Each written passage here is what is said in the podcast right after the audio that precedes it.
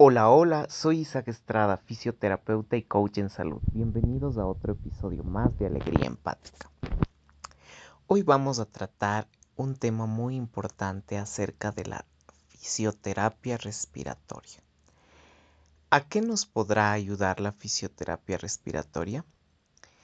Aunque suene extraño, muchas veces nosotros no sabemos respirar correctamente y esto termina repercutiendo en nuestra salud, ya sea por estrés y ansiedad o porque tenemos una patología. Puede que la manera en la que tomamos y soltamos aire termine por hacernos más daño que bien. Una manera de mejorar esto es a través de la fisioterapia respiratoria.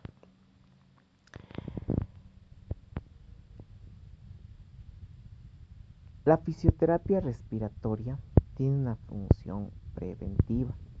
Por ejemplo, se puede utilizar en alguien que tiene asma, pero también de manera preventiva para evitar que se desarrollen cuadros más grandes o similares.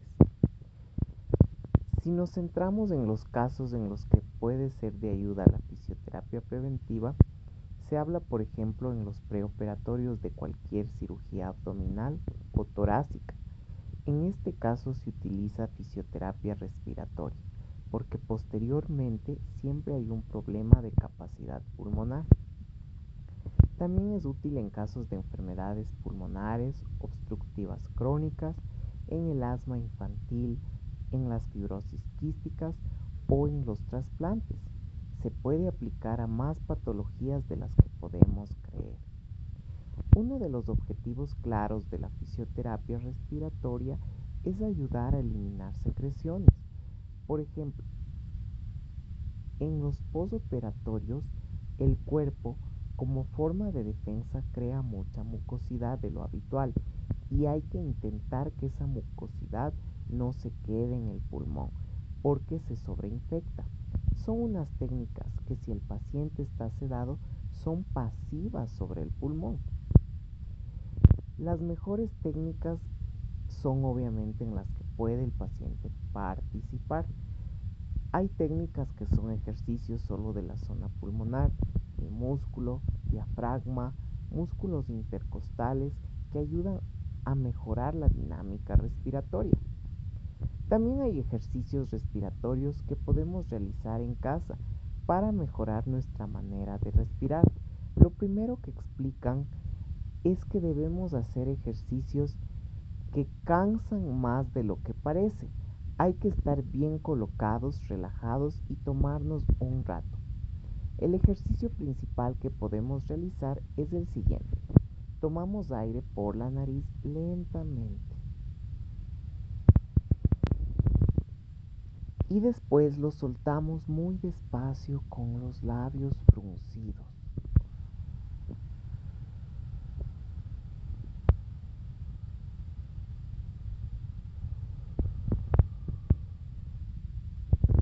Como si quisiéramos soplar una vela.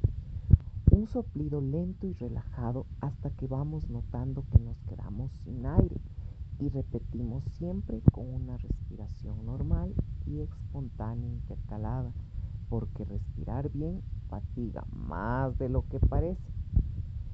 En otros casos se puede poner la mano sobre el abdomen, se toma aire y a lo que se va soltando despacito se hace una presión ligera sobre el abdomen para ayudar a que salga todo el aire.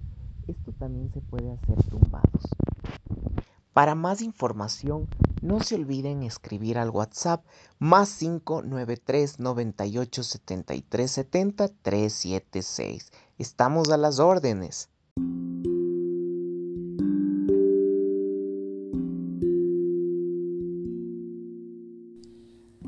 Realmente este espacio que te has dado para escuchar este episodio es de mucho beneficio para tu cuerpo y tu mente, tu cuerpo emocional y tu cuerpo físico. Estoy en Facebook como Fisioterapia Masajes Quito. Escúchame en Spotify como Alegría Empática. Instagram Isaac Fisio. YouTube Fisioterapia Masajes Quito. Y el WhatsApp usando el código de Ecuador más 593 98 73 70 376.